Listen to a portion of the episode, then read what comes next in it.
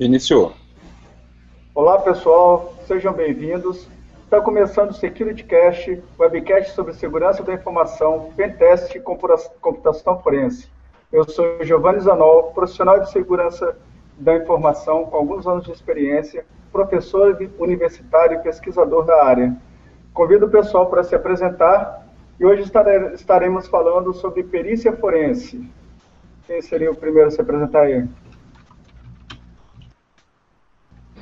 Vai, professor Gilberto. Vamos lá. Então, bom, pessoal, boa noite.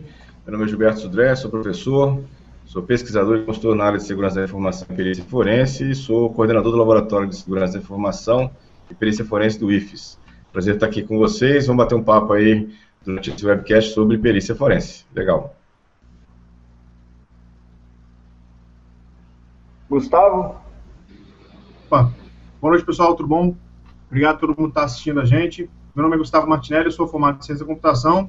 Trabalhei uns anos com TI e hoje eu sou formado também em Direito, sou advogado, especialista em Direito Digital e também professor do curso de Engenharia Elétrica, né? Pesquisador da área, como todo mundo aqui do canal. Então, vamos hoje falar sobre perícia forense para abordar esse tema que poucas pessoas dominam e sabem falar sobre, né? E aí, senhor? Boa, boa noite, senhores. Meu nome é Alcion Júnior. Eu trabalho na área de segurança da informação já há algum tempo, sou consultor em segurança cibernética, né? É, então, trabalho nessa área, é, tenho um pouco do foco, sou professor universitário também da Universidade Católica de Brasília e trabalho com a parte de perícia forense também e a parte de pentest, né? Vamos estar passando para os senhores aí algumas informações. É, para a gente começar o, o bate-papo, queria aproveitar o, o Gustavo aqui para dar um, um, só uma orientada aqui que eu tive vendo que tudo que define a parte de perícia forense já está no Código Processual Civil lá por volta do artigo 420. É, se eu estiver falando coisa errada aí, você dá uma puxada de orelha. É, Para a gente entender como é que é, eu quero ser perito forense, como é que eu começo nisso daí? Bom, realmente você está certo, assim, o Código de Processo Civil vem falar o quê? Da, da, da prova pericial. Né? E a prova pericial ela é apenas um dos meios de prova. A gente tem a prova documental, a prova testemunhal, outros meios de prova além da pericial. Mas a prova pericial, ela precisa o quê? De um perito.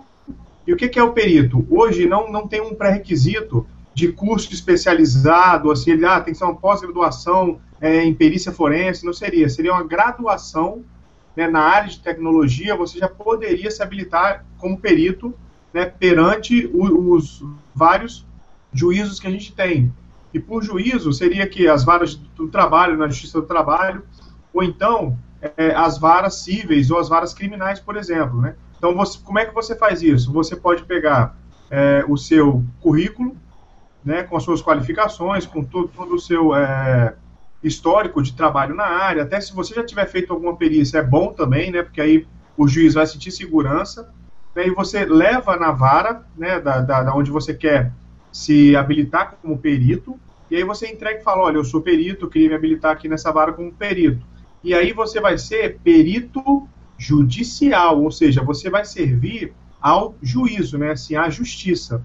Você vai ser um perito imparcial, né, mas você também pode atuar como perito se você é, for um assistente técnico, né, assistente técnico processual que a gente fala é o que? É, você vai trabalhar para uma das partes. Você não é mais um perito imparcial, você é um perito parcial e mais, você vai trabalhar é, junto com o perito judicial para tentar é, trazer mais elementos né, para dentro do processo ou até para tentar provar que aquela perícia feita é, não prova exatamente o que tem que provar, então contradizer a perícia realizada. Então a gente tem essas duas figuras do perito judicial e da própria assistente técnico processual.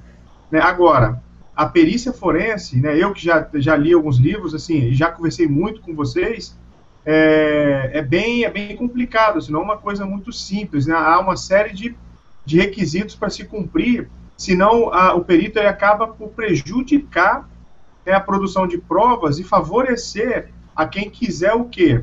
É, retirar e desmerecer a evidência produzida. E outra coisa, gente, é que poucas pessoas sabem, o juiz ele não está vinculado, né, ao laudo do perito, assim, ao laudo foi conclusivo, ainda assim o juiz pode o quê? Descartar esse laudo e dar a decisão dele com base em outros convencimentos, tá? Então o laudo do perito não é algo absoluto, é algo que vem ajudar a elucidar o caso. Correto, Giovanni? Obrigado, obrigado. E, e Gilberto, tem algum comentário sobre isso aí? Eu vejo assim que muitas pessoas queriam assim, entrar na área de perícia forense, na parte de segurança, né, e seguir pela carreira de perito.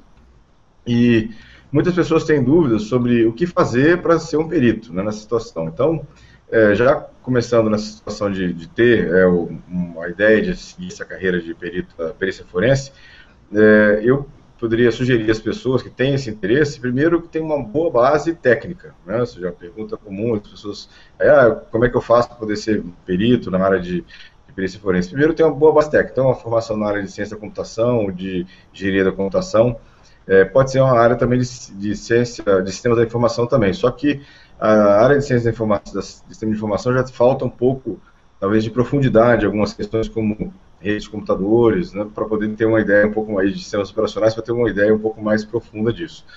Vencida essa etapa de uma graduação nessas duas áreas, de ciência ou de engenharia da computação, a, o caminho normal é você seguir um curso de extensão ou um curso de pós-graduação que te dê essa questão. E aí, como o Gustavo comentou, seguir, acompanhar um advogado, por exemplo, né, para fazer isso aqui. É, eu queria deixar uma pergunta até já aqui para debate, que o, a, a, profissão de perito, né, é, forense pelo menos, não está regulamentada, né? Isso faz diferença ou isso não faz diferença? O que, que vocês acham dessa, dessa situação? O professor, mas assim, não está regulamentado o perito forense aplicado à informática ou não está não tá regulamentado a perícia, né? A perícia está, mas assim, o perito como profissional, da parte de informática, não tem regulamentação nenhuma. Teoricamente, qualquer pessoa. Eu falei aqui o caminho normal de uma pessoa que formou em, em ciência da computação, e engenharia, e seguiu na área de perícia. Mas, é, obviamente, não precisaria ser uma pessoa assim, né? Poderia ser uma pessoa que for, formada em lá, administração, que fez uma pós na área de, de informática e seguiu o caminho de, de ser um perito também. Ou seja, não, não tem nenhuma, nenhuma restrição legal que a pessoa faça isso. Né? Isso ajuda ou isso atrapalha? Olha, na verdade, assim, o que eu tenho visto é que o, o perito, para ele trabalhar naquela área, ele tem que ser, pelo menos, graduado. Assim, se ele não for, ele pode até tentar se habilitar como perito, mas ele é, fatalmente não vai ser chamado pelo juízo para figurar como perito. Né? Eu dou um exemplo, por exemplo, da medicina. Né? Você vai fazer uma perícia, por exemplo, é, nos olhos de um trabalhador que ele alegou que ficou cego em decorrência do trabalho. Né? Então, não, não dá para ser um administrador que vai fazer aquela perícia. Né? Então, o juiz não, não vai ter, é, não vai chamar uma pessoa que não detém aquele conhecimento para realizar, então, o exame necessário para provar se foi em decorrência do trabalho ou não que aquele trabalhador ficou cego. Então, eu acho assim, embora não esteja regulamentada né, na parte da informática, pelo menos se a gente não tem ciência, é, isso não, não acarreta um prejuízo, assim, pelo menos porque eu não estou vendo isso, o prejuízo se manifestar, entendeu? Mas ele pode, ele pode ser, ser chamado por uma parte, por exemplo. Né? Pode, pode. não vai ser chamado por um, juiz, mas ele pode complicar essa situação da, da perícia por não ser, e aí está é, tá atuando como uma das partes, por exemplo. Sim, aí, aí poderia, né? mas, mas olha só, a parte chamou ele para atuar para ele agora. Se ele fizer um trabalho, digamos assim, uh, não, não bem feito, o prejuízo é da parte que chamou ele, né?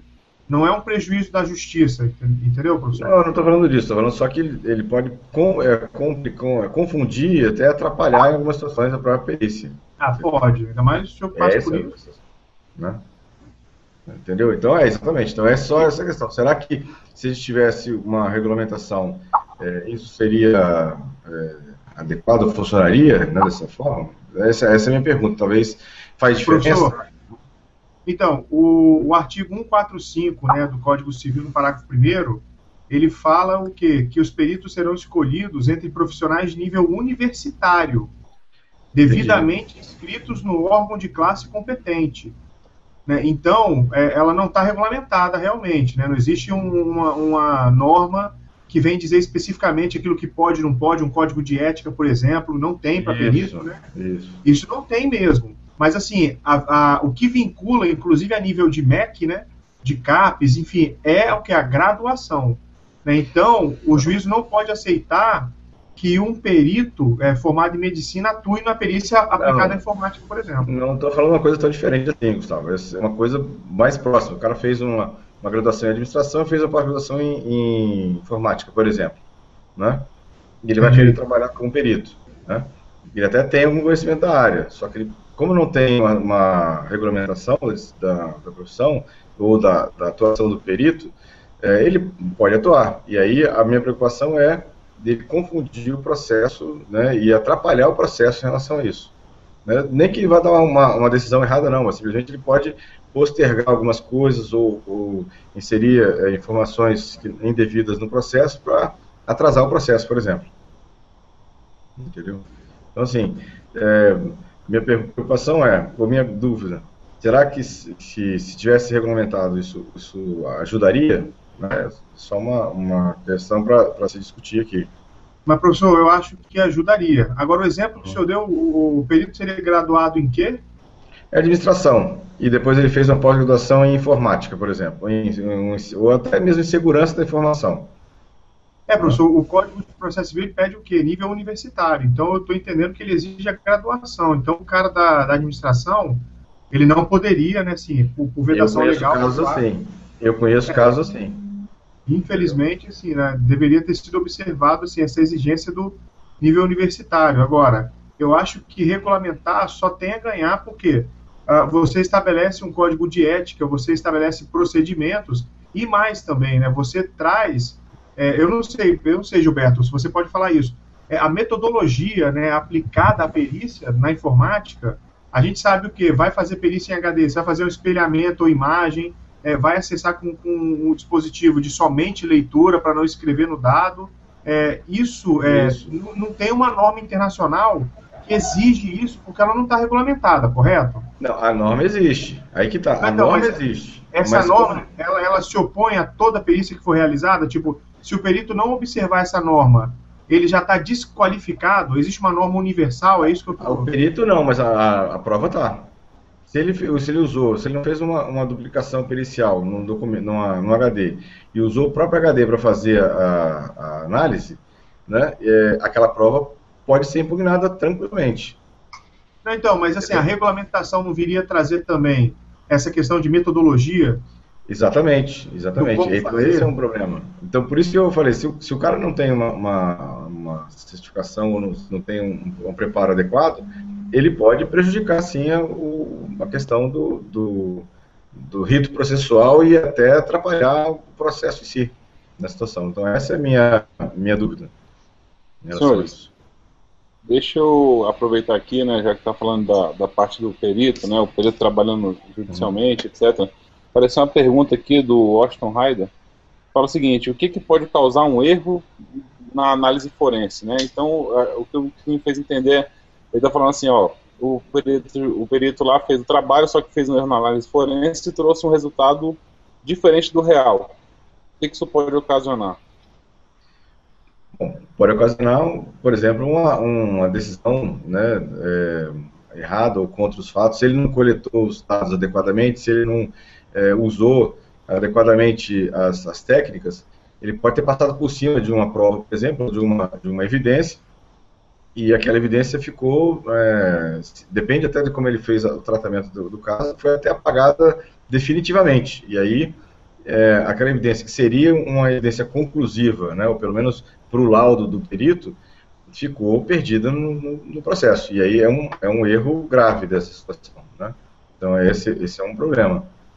Então, por isso que tem um, por isso que tem um, um rito de perícia que é utilizado internacionalmente. Como é que você, depende do tipo de mídia que você faz a, a perícia, você tem um processo adequado de fazer essa análise, né? E aí, se você não segue, pode ser que não, não aconteça nada de errado, mas pode ser que você passe por cima de alguma coisa e perca, assim, para sempre aquela, aquela questão.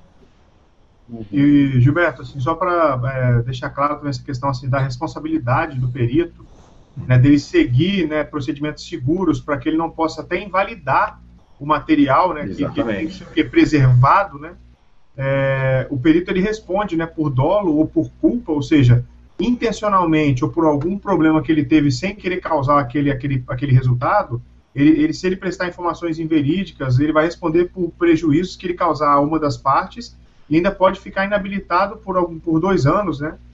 E, e, e, fora isso, responder por qualquer crime que ele venha a cometer também.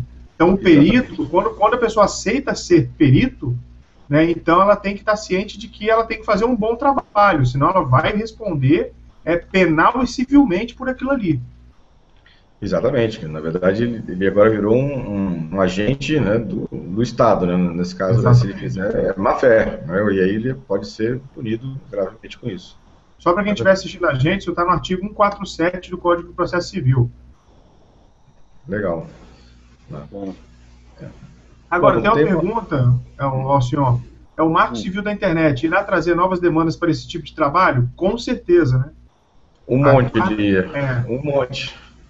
A guarda, a guarda de logs né, veio, veio para isso também, é para trazer o que? Rastreabilidade né, para as evidências digitais e mais todos esses dados que ficam armazenados, né, não, é, não é qualquer pessoa que vai poder ter acesso a esses dados para poder o quê? Provar uma conduta né, delituosa. Vai ter que ser o quê? O dado vai ser requisitado pela justiça e vai ser entregue ao perito, correto, professor? Exatamente. E aí, vai, aí o perito vai ter que analisar e fazer o seu laudo, entregar o seu laudo de novo, né, com as suas conclusões né, para o juiz. Né? Lembrando que o perito ele não faz juízo de valor. Né? Ele simplesmente relata os fatos e, e põe lá a, a sua, seu entendimento do que aconteceu no processo. Quem vai decidir se aquilo é contra ou a favor de alguma das partes é o próprio juiz, né? Não tem, ele não faz juízo de valor nenhum nesse, nessa questão.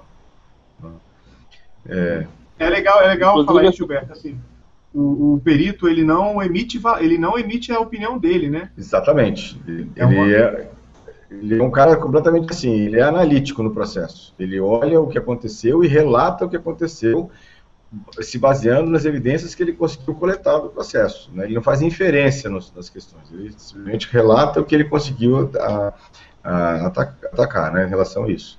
Então aí ele, ele, consegue, ele consegue, ter uma, uma visão né, disso aí. Eu tenho uma pergunta, é, quem puder responder, que é a seguinte. É, no rito de perícia, são feitas alguns quesitos, são elaborados por cada parte. O perito ele deve se ater somente aos quesitos elaborados pelas partes, ou ele pode, se ele encontrar algum elemento que possa ser mais conclusivo além dos quesitos das partes, ele, ele deve colocar isso no laudo ou se ater somente ao que foi requisitado? Bom, eu vou colocar meu entendimento do processo, né? ou seja, o perito ele tem que se ater aos quesitos que foram levantados pelo juiz e pelas partes. Agora vamos supor que durante um processo de investigação do perito, ele vai fazer uma análise do HD sobre um caso, sei lá, de é, falsa identidade ou algum outro tipo de situação, mas ele se depara no HD com, com imagens de pedofilia, né? E aí, o que, que o perito tem que fazer, na verdade? É, a gente teve uma discussão grande sobre isso numa lista de discussão de, de perícia que eu participo, e, na verdade, o meu entendimento, até eu manifestei lá na lista, é o perito, ele, ele, como ele é um agente do Estado, nesse momento, ele é obrigado a relatar isso para a autoridade é, policial, porque Senão ele, ele pode ser acusado até de, de ter é, omitido essa informação e ter passado partido completamente isso. Então, ele, ele tem que se ater, no caso da, da, do processo, da que foi nomeado como perito, a relatar os fatos e responder os quesitos levantados pelas partes pelo, ju, pelo juiz. Mas se ele, de, se ele detecta, durante a, a investigação dele, algum outro tipo de ilícito, ele está na, na, obrigação de, de é, informar isso para a autoridade judicial ou judicial ou policial para que isso tenha a, tomadas as devidas é, é ações né, sobre isso. Só comentando sobre essas etapas, e até das perguntas que foram, foram feitas, é, durante, a, durante o processo nós temos algumas etapas, né? tem a coleta, o exame, a análise e, o, e o entrega de resultados obtidos, né? Nessa parte de análise, exatamente o que você está falando, Gilberto, eu, uhum. eu, na minha visão, é assim, tudo bem, tem que você é, até você tem que se sente obrigado de alguma forma em trazer informação, né, para as autoridades, mas como você pega o quê? Dados que você filtrou né, na, na, no etapa anterior, que chama-se exame de dados, uhum. na hora que uhum. você vai fazer essa análise, o ideal é você o quê? Pegar esses dados que você tem na mão e atentar o quê? Responder somente as perguntas que deram origem à investigação. Exatamente. Isso não vai constar no laudo. Né?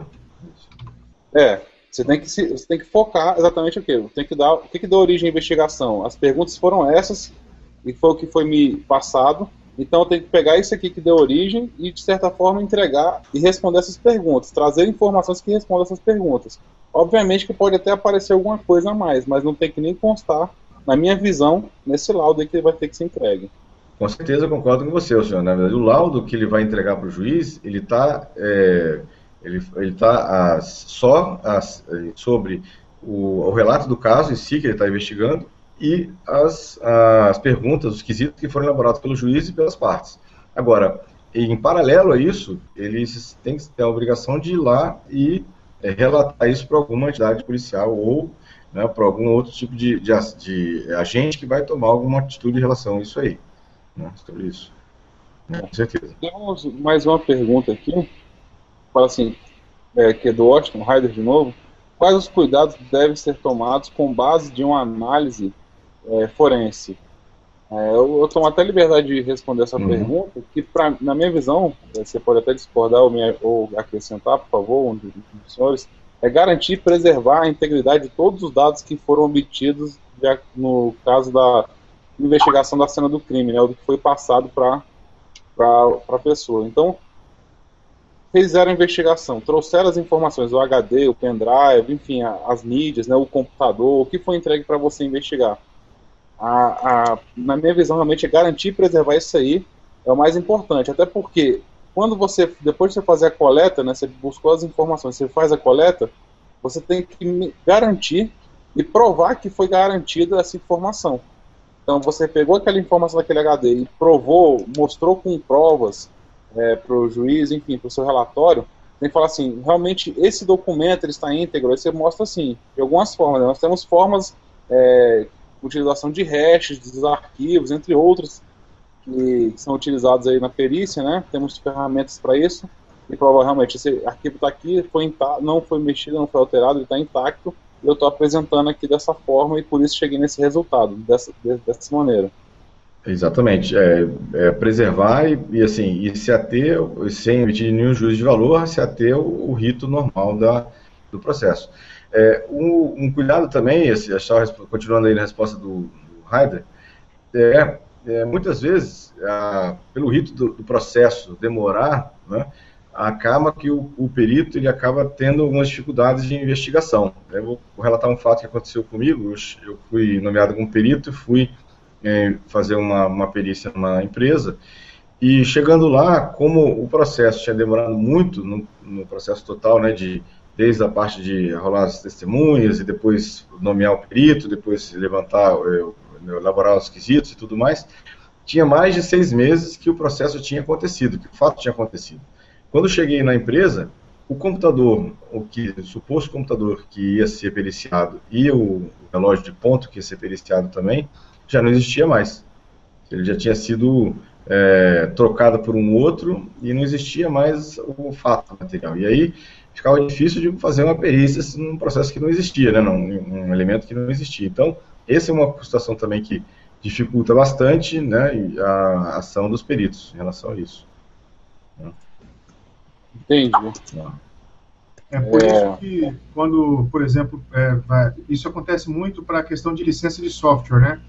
As empresas, elas, elas, elas desconfiam que uma empresa está com um parque de informática, de TI, com, com é, sistemas piratas, ela, ela entra com uma ação, um pedido liminar, para que vá o perito acompanhado do oficial de justiça, entrar Exatamente. na empresa, assim, ela é surpreendida. Bom dia, eu sou oficial Isso. de justiça, estou entrando aqui para ver se você tem software pirata ou não.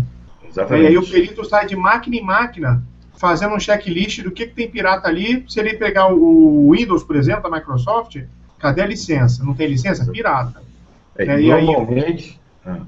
Normalmente nesse momento, as, as, pessoas todas que estão trabalhando na empresa, elas têm que parar de trabalhar, ninguém toca nas máquinas mais durante esse processo, e ficam fora, assim, a, a empresa para nesse momento até que o perito faça toda a análise de todas as máquinas até para evitar que alguém apague algum um aplicativo ou que remova alguma coisa. Né? O processo é bem traumático, né, nesse caso, infelizmente, é, é por aí. É, e depois, e depois essa, essa, essa, o resultado dessa, desse pedido liminar, que é o laudo do perito, ele vai para o processo, o processo então toma segmento, e aí vai o quê? Se auferir se teve é, pirata, software pirata ou não, e aí o que? A penalidade que a lei pede, né? Assim, da, da, questão dos valores da licença, né? Ou então, enfim, acha um acordo que pode o quê? Regularizar a situação. Mas isso é muito comum, inclusive. Não é nada raro de acontecer, não. Vitória já acontece, isso é bem comum. É verdade, é verdade. Exatamente. Agora, Gilberto, é, você estava falando hum. daquela questão do perito verificar uma conduta é, delituosa, por exemplo, uhum. que não tá, não, não foi, não é quesitada, né, não está no quesito. Isso e aí ele uhum. verificou um outro crime. É, essa é uma questão é, legal, assim, porque o perito pode incorrer no crime de favorecimento real. Uhum. Né, o, o, que, que diz esse crime? Né? Prestar a criminoso, fora dos casos de coautoria ou receptação, auxílio destinado a tornar seguro o proveito do crime. Ou seja, se um perito presenciou, ele viu que, que aquele crime ali aconteceu, e ele está com a evidência, ele tem que comunicar à autoridade competente. É uma Legal. responsabilidade que ele tem fora do Código de Processo Civil. Eu estou falando aqui do Decreto-Lei 3.688, no artigo 66 desse decreto, e do artigo 349 do Código Penal, né, que seria esse crime de favorecimento real. Então, para deixar claro, assim, a responsabilidade do perito, por exemplo, é, vai periciar um HD sobre software pirata e ele encontra pedofilia, tem que informar. Isso. Exatamente. Essa foi uma discussão, foi muito legal você ter colocado isso, Gustavo, porque foi uma discussão longa na lista de peritos que eu participo, é, e aí alguns peritos posicionaram que não, que ele não tinha, não estava afeto ao caso, ele não tinha que fazer nada. Eu me posicionei exatamente que era o contrário, tinha que fazer o relato, porque senão ele tava, era era, era tá incorrendo em, em ocultação de algum crime que ele sabia que estava acontecendo. Então era complicado, exatamente. exatamente. É isso aí. E, gente, só esclarecendo outra parte que eu falei daquela questão do perito nível universitário, né, eu pesquisei umas jurisprudências, a questão do nível universitário é que, que tem que ser graduado. Né? Então, Gilberto, você está certo. Ele é graduado em administração, mas fez uma pós em TI, então ele provou conhecimento, então ele pode atuar. O que não pode ser perito é o que nem graduação possui, em área nenhuma, né? Então, esse, esse nível universitário diz apenas de graduação, não quer dizer graduação na área específica na que área. ele vai atuar. Correto. Legal, legal. Só, é, temos mais uma pergunta aí que até vai de encontro com aquela que a gente comentou sobre a parte do Marco Civil, né? Do, acho que é Castilho, se não me engano o nome. Existe um mercado para perito no país hoje? Como é que está esse mercado, né? Foi até um, foi até um parte do webcast nosso da, da quinzena passada, né? Isso. É, bom, eu o que eu tenho visto é que tem, tem mercado, né, principalmente hoje no, a parte judiciária dos, dos indicação dos juízes, que não é tanto assim, mas está começando, né? Agora, tem uma, uma, uma área grande que é o, o assistente técnico, que isso é assim, contactado diretamente com os advogados, isso tem um mercado bom. E tem outro mercado que não aparece nem para os advogados, nem para o juiz, que é o investigador particular muitas empresas hoje elas têm é, problemas de fraudes internos e precisam de investigar. Ele precisa de um perito para fazer isso, que normalmente não é da equipe interna. E esse, essa pessoa, muitas vezes a empresa, por uma questão até de é, medo de uma divulgação errada, do, ou envolver o seu nome em algum tipo de fraude diferente, não faz contato com nenhuma é, autoridade policial. E aí ela vai contratar um profissional perito do mercado, que vai fazer uma investigação interna esses documentos muitas vezes não vão nem dar origem a um processo, na verdade, é só uma, investigação interna mesmo para identificar alguém, alguma fraude interna que está acontecendo.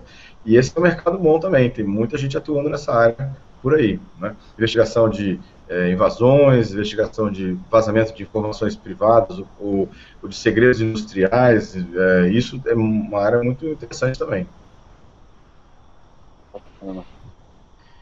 Eu tenho uma, uma, pergunta aqui, que na verdade é uma dificuldade que a gente.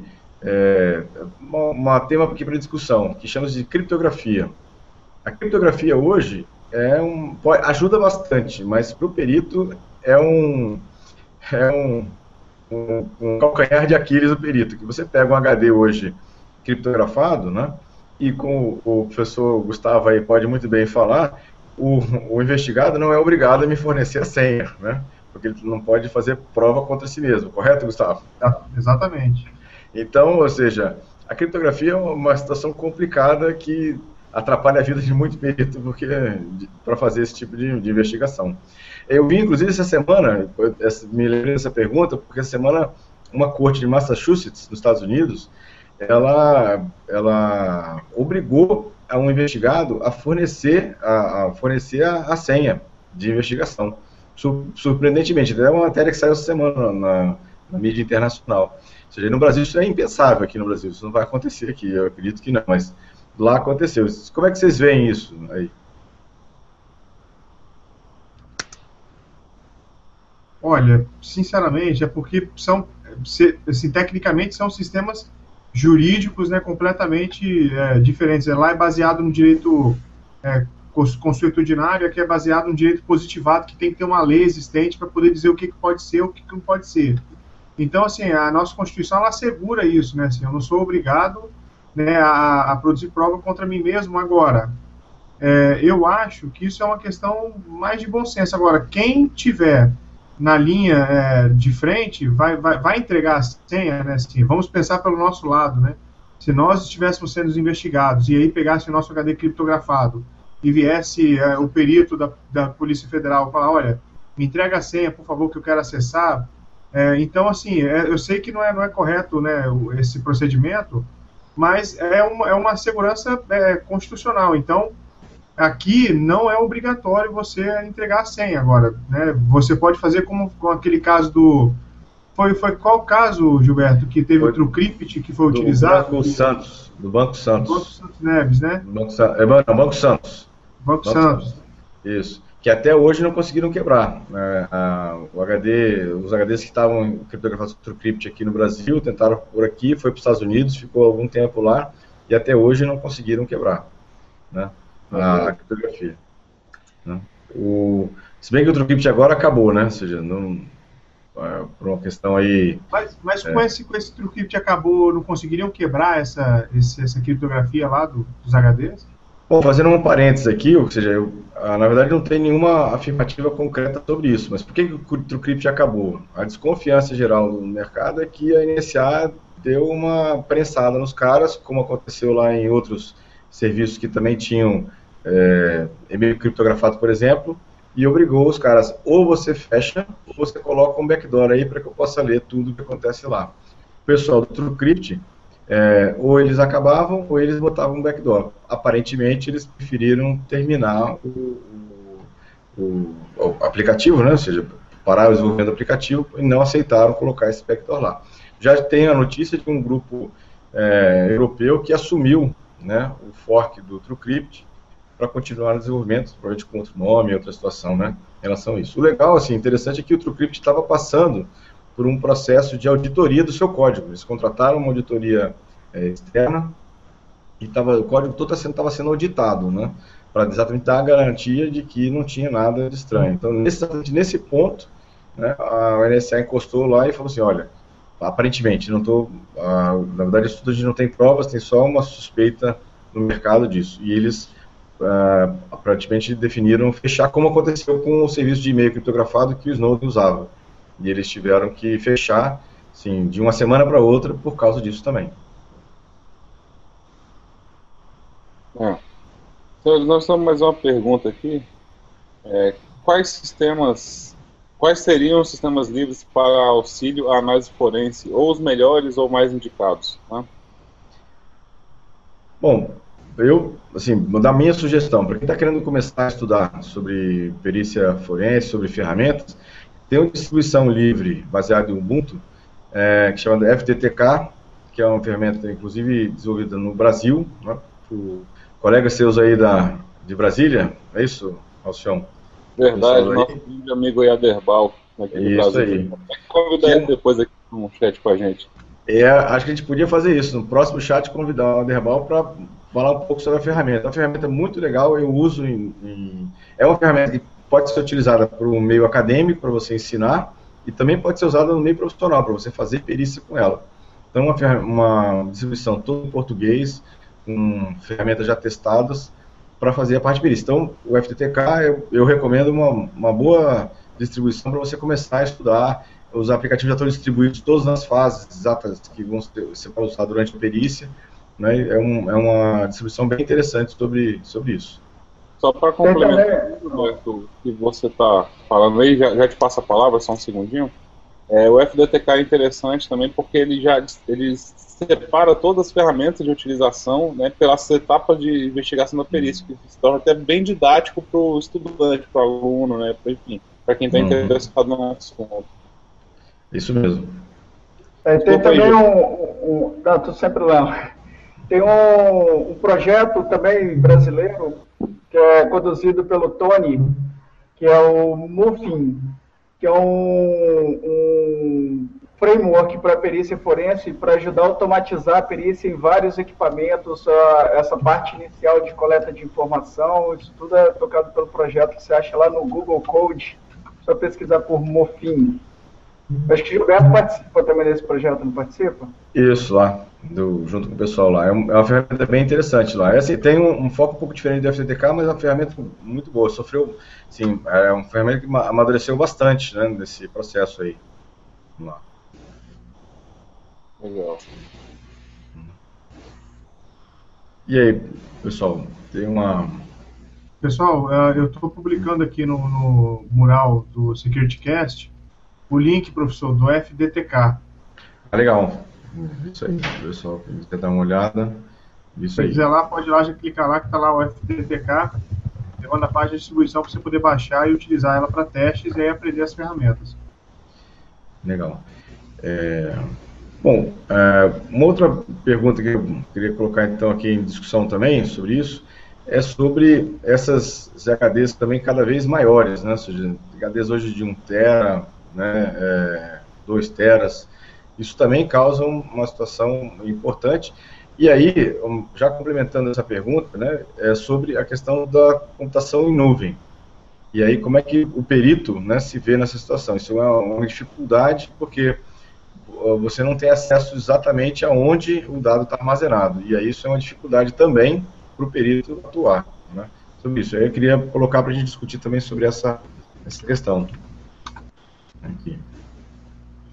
É, professor, é um, é um caso tão complicado porque a partir do momento que o perito tem acesso à nuvem e ele está periciando um documento, em algum momento, outro cliente da nuvem daquele documento pode gerar uma nova versão e aquilo pode ser sobrescrito, né? Exatamente. Vai ter que pegar a versão tri e aí dar uma, um demote, né? Assim, pegar a versão anterior àquela versão que foi atualizada. Complica, é. Mas é porque na verdade é um tera, mas na verdade são um tera em cima de um tera em cima de um tera, porque são várias versões de arquivos que estão ali, né? Exatamente. Do mesmo arquivo, né? É, e aí muitas vezes o armazenamento, muitas vezes, na maioria, né, o armazenamento físico do, do arquivo não está aqui no Brasil, está fora daqui. Então você não tem acesso físico à mídia, você tem acesso uma versão que te deram da mídia naquele momento, né? E que você não sabe, que, assim, muitas vezes até o, o próprio a hospedagem da nuvem não tem a, a, referência de quando é que ele foi alterado, né? Sobre isso. Então, isso é um, é um problema, né? Ainda mais com o uso cada vez mais é, amplo, né, da computação em nuvem, isso acaba dificultando ainda mais a vida do perito, né? Mas quem disse que esse é fácil, né? É. Ainda nessa questão de nuvem aí, tem uma, só uma pergunta para. Aí uma dúvida minha também. É, vamos pensar que eu tenho uma informação que está na nuvem, mas ela não está no Brasil. É, como é que é essa questão de jurisprudência? A, a, lei brasileira vai valer, não vai valer? Como é que funciona isso? Olha, a lei brasileira ela não vai valer, mas o que acontece é podem existir tratados ou convenções internacionais aí a lei vai valer, mas é a mesma lei para os dois, né? Assim, para todos os países. Né? Se for bilateral ou multilateral o, o acordo ou tratado, vai valer para todo mundo a mesma regra. Mas geralmente o que acontece é o que a Polícia Federal faz muito, que são o quê? os acordos de cooperação. Ou seja, a Polícia Federal tem acordo de cooperação com o Google e ela pode requisitar diretamente através de um e-mail né, que seja entregue alguns dados que o, a Polícia Federal está investigando. Agora, sem isso, realmente a empresa que detém a informação pela qual está se pleiteando, ela pode se negar e falar, não, não vou entregar porque você não tem um pedido. Né? Outra, outra forma é uma ordem judicial. Né? Se, por exemplo, tiver o servidor em território nacional, né, ou não, inclusive, né, você tem aquela questão que o Google falava, né, olha, eu não posso entregar seus dados, né, porque os meus servidores ficam lá nos Estados Unidos e a lei de privacidade lá não me permite isso. Né, mas, na verdade, a gente sabe que o dado estaria aqui também replicado, né? Então, a, a justiça já enfrentou isso e falou, olha, não quero saber, você vai entregar e pra, como é que ela faz para obrigar isso? Ela fixa uma multa diária, né? Geralmente uma multa diária bem alta, tipo 50 mil reais por dia enquanto você não entregar esse dado. Né? E aí ela consegue obter esse dado, entendeu, Giovanni? Entendi. Mas fora, sem essas três maneiras, né, você, a gente não teria nenhum, nenhuma forma mais eficaz né, de fazer essa, essa, essa investigação. Agora, os acordos de cooperação internacional que a Polícia Federal geralmente celebra, eles são muito válidos e muito eficientes para esse tipo de, de função. Entendi, obrigadão. Legal. É... Tem mais alguma pergunta lá? Pergunta? É. Não, não, as perguntas já se esgotaram aqui. Hum, vamos, vamos ver então o que, é que nós tivemos de novidade essa semana na área de segurança da informação. O que, é que vocês andaram olhando aí? Bom, eu, duas, duas notícias me chamaram a atenção né, dessa semana aqui. A primeira é que uma equipe de pesquisadores da Universidade de, também de Massachusetts, lá nos Estados Unidos, desenvolveu uma técnica que, usando o Google Glass, ele consegue, conseguia é, é, sacar as senhas digitadas por alguém em até 3 metros de distância. Ou seja, é, imagine alguém usando o Google Glass, né? E é uma coisa relativamente discreta, né? Que nem uma máquina fotográfica, o cara filmando, né? Então ele podia, olhando para alguém, digitando uma senha no smartphone, ou a senha num, num ambiente é, qualquer, né, num teclado, ele conseguia, através dos movimentos, sombras do, do dos dedos no teclado, sacar com 90% de acerto as senhas que as pessoas tinham digitado lá. Então, esse Google Glass, na verdade, parece que cada vez mais é uma grande ameaça na privacidade de algumas pessoas, inclusive com alguns cinemas dos Estados Unidos proibindo o uso de Google Glass lá no cinema. Você poderia filmar o filme inteiro, né, numa, eu não sei como é que a Google vai sair dessa enrascada, porque cada vez mais o Google Glass está ficando, né, assim, é, assim as pessoas estão ficando desconfiadas com o uso do Google Glass sobre isso, né? E outra notícia que me chamou a atenção também, que saiu hoje, inclusive, que o uma notícia que o Facebook fez uma, um teste em 2012, né, começo de 2012, com mais de 680 mil usuários é, manipulando a, a newsfeed lá, né, a timeline das pessoas, para que pessoas só tivessem é, notícias favoráveis ou desfavoráveis, analisando qual era o, o, impacto disso nas pessoas que liam essa situação. Então, isso é uma, sim, veja que é, o Facebook, mais uma surpresa do Facebook em relação a isso, né? ou seja, não dá realmente para confiar em tudo que você lê né, ou a, a escolha que o Facebook faz para você quando você lê no timeline lá. Tem muita coisa que acontece que você não tem a menor ideia, que não aparece para você, e você não sabe exatamente o que, você está vendo, né? Que é a mesma coisa que acontece com o Google também quando você faz a pesquisa no Google. Você vê o que quer que você veja, né? Você não vê exatamente o que deveria, muitas vezes o que deveria. Verdade. Eu tô, tenho duas notícias aqui bem interessantes, né, do, do, do mundo da TI. O primeiro é que essa semana acharam mais uma vulnerabilidade no Internet Explorer. o dia, o senhor, isso está deixando, ser novidade, está deixando ser novidade, ó, senhor. é news da semana. É, pô. A semana que eu não falar não vai ter graça, eu tenho que sempre falar isso aí. Que permite a captura da, de acesso às senhas, é uma vulnerabilidade que parece que já está sendo tratada pela Microsoft aí que permite a captura de, de, de senhas que são passadas é, utilizando o SSL mesmo, a mesma, é bem parecida com a da semana, da semana da webcast número 3 que a gente fez, né, 30 dias atrás, um mês atrás, que consegue se capturar a senha que está sendo enviada. Lógico que o computador tem que estar na mesma rede do, do invasor, né? o invasor tem que estar na mesma rede do que do, da vítima, né? E a segunda informação aí, a segunda notícia que eu achei interessante, saiu hoje, né? O, o anúncio oficial que o Orkut será encerrado dia 30 de setembro, né? Tem uma pessoa muito triste aí. Eu fiquei o... deprimido depois de ver essa notícia aí. é, foi até, foi, a notícia saiu até de manhã cedo, antecipado por, um, por uma, um site especializado também, né? E falando já, e foi dado, uh, durante o período de meio-dia, duas horas da tarde, saiu uma carta dizendo assim, adeus ao Orkut, explicando o porquê que o Orkut está sendo um projeto fechado, né? Porque dentro de uma vanguarda e etc., que hoje não tem tantos acessos. Na verdade, foram, eu vejo que foram dois motivos. Né? Primeiro, o Facebook afundou e o Google Plus terminou de enterrar ele, né?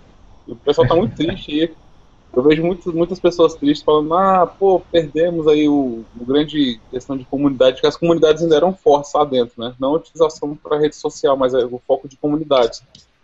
Verdade. Podemos ver até uma oportunidade grande de um novo site aparecer para abraçar essas comunidades. Eu não sei se o Google está pensando nisso aí, mas, é. enfim. É uma boa oportunidade mesmo. Essas são as duas notícias aí. Passar a bola para o próximo, então. Bom, gente, eu acho que. Posso falar? Alguém vai falar ou não? Não, pode falar. Pode falar. Bom, eu queria comentar uma notícia assim que já era previsto isso acontecer, mas é, a, o Tribunal Regional do Trabalho da 15ª Região, por causa de um processo que começou na primeira vara de trabalho de Jundiaí, ele reconheceu a justa causa dada ao empregado que curtiu um comentário no Facebook. Ou seja, ele curtiu um comentário ofensivo à empresa sendo funcionário da empresa, a empresa foi lá e demitiu ele por justa causa, né, ele entrou na justiça para descaracterizar a justa causa, a primeira vara é, do trabalho de Jundiaí, ela, ela falou que estava certa, era justa causa, e o TRT da décima, que é o Tribunal Regional do Trabalho, daquela vara, ele manteve essa, esse entendimento. Então, gente, é, tem que tomar muito cuidado com aquilo que a gente compartilha, com aquilo que a gente curte, com aquilo que a gente comenta, porque isso são manifestações da nossa vontade, né? A gente não faz nada obrigado. Então, entende-se o quê? Que a gente está concordando com aquilo ali. Né? Então, tem que tomar muito cuidado com aquilo que você faz na rede social, seja ela o Instagram, seja ela o Facebook ou qualquer outra rede, como o LinkedIn, por exemplo. Então, assim, foi bem interessante que isso envolve diretamente a questão da vida digital e do direito, né? Então, quer dizer, de justa causa, que é a maior punição, né? A maior, maior a, é, pena que um, um, empregado pode ter, se a gente puder falar assim, né? Então ela pode ser reconhecida como um mero botão curtir que o usuário da rede social possa vir a, a empregar. Né? A outra também que eu acho interessante comentar é um site que é uma iniciativa do Ministério da Justiça, é o www.consumidor.gov.br. É um serviço público é, para proteger o consumidor em que o Estado ele tenta intermediar a negociação, assim, ele, ó, o consumidor vem aqui reclamar da empresa e o Estado tenta intermediar a solução do consumidor com a empresa que ele está reclamando. Né, e, ao mesmo tempo, alimenta para o Estado né, informações das empresas que não estão tratando os consumidores né, com a devida atenção, sendo, sendo mais ou menos entendido como um PROCON virtual, por exemplo. Né, para quem quiser acessar, eu vou publicar lá também o link dessas uh, duas notícias, né, do site e do próprio notícia da Justa Causa. Essa Justa Causa é muito importante, realmente. Ah, boa. É, outra coisa também que as pessoas não. Uh, isso também, assim, eu já estou sendo um profeta, né? Mas eu acredito que vai acontecer em algum momento. São as pessoas com smartphone em horário de expediente, curtindo comentário, compartilhando foto e outras atitudes mais. Isso pode ser caracterizado como justa causa também. Né? Então tem que tomar muito cuidado, é só porque você tem sua internet, entendeu? E você trabalha numa empresa que proíbe o uso do Facebook por algum proxy que está programado para aquilo ali. Então, se você usa, ainda que um aparelho seu, naquele momento você está disponível ao seu empregador. Então, você não pode fazer outra coisa na rede social, por exemplo. No seu horário de almoço, tudo bem. Mas durante o seu expediente, não. Isso também pode ser em algum momento caracterizado como justa causa. Então a gente tem que ficar muito atento a isso também. O Gustavo, deixa eu só fazer um comentário aqui, na verdade, de uma, uma colocação que o Raider fez aqui. É, se você curte uma informação que pode ser alterada, isso é uma questão interessante, hein? Ah, a pessoa pode editar, o, o, você pode curtir alguma coisa e depois ela pode editar aquela, aquela, aquele Mas Isso é pode. Online, né? Hã? O Facebook ele cria um histórico de edições, você pode isso, até olhar. Exatamente. Então, então aí precisaria ter um, um perito que mostrasse isso para o juiz na hora da, de, se acontecesse, por exemplo, uma causa nessa situação. Esse é o papel do perito, de ir lá e mostrar que na, no histórico né, tinha alguma coisa é, antes que não era isso. Entendeu? Mas só um comentário, desculpa aí a interrupção. Não, não, mas está certo. Foi bem importante falar isso porque pode, pode ser editado, se não. Né, e aí vai caber o quê? Mas, gente, tem que tomar cuidado com isso também, porque é, vai ser, por exemplo, se o, se o, funcionário recebe justa causa, ele vai levar um tempo para provar que não era aquilo, que foi editado o comentário. Mas até aí já perdeu o emprego. Entendeu? Então, assim, tem que tomar muito cuidado com isso também. Saber de é quem você está curtindo, por exemplo, não só o que você está curtindo. É isso, é isso aí. Isso aí. É, Giovanni? Tá, eu só queria agradecer o pessoal que acompanhou, que a, a agradecer a, a disponibilidade de todo mundo, agradecer a vocês por estarem participando. Lembrar a todos que o, os nossos sites, que é www.facebook.com.br seccast, no YouTube, youtube.com.br securitycast e no iMasters, imasters.com.br barra perfil barra securitycast, para vocês ficarem por dentro do calendário das gravações e acompanhar ao vivo o nosso próximo videocast. Queria dar um espaço para todo mundo aí se despedir. Deixa eu só, já que você falou do, do Imasters, deixa eu só, antes do pessoal se despedir, falar uma coisa aqui, agradecer, já que está agradecendo também as pessoas. A gente teve nos, nos webcasts lá do Imasters, na página do Imasters, três participações lá. O Johnny, né, é, agradecer ao Johnny aí pela mensagem, falou que, na mensagem dele, esse grupo é fantástico, gostei muito da interação de vocês e a forma como aborda o assunto. Parabéns pela iniciativa do SecurityCast e do Imasters. Também o Adilson colocou um comentário lá no Imasters, lá no nosso webcast, falando assim sobre o assunto, sobre a, da semana passada, né? É, o assunto era atual e é sempre bom ouvir pessoas qualificadas explicarem sobre esse assunto. E ele pergunta quando é que a gente vai falar sobre Deep Web. Adilson, a gente vai estar lá na, na Daqui a pouquinho a gente vai colocar lá um, uma lista de assuntos para votação. Entra lá, vota.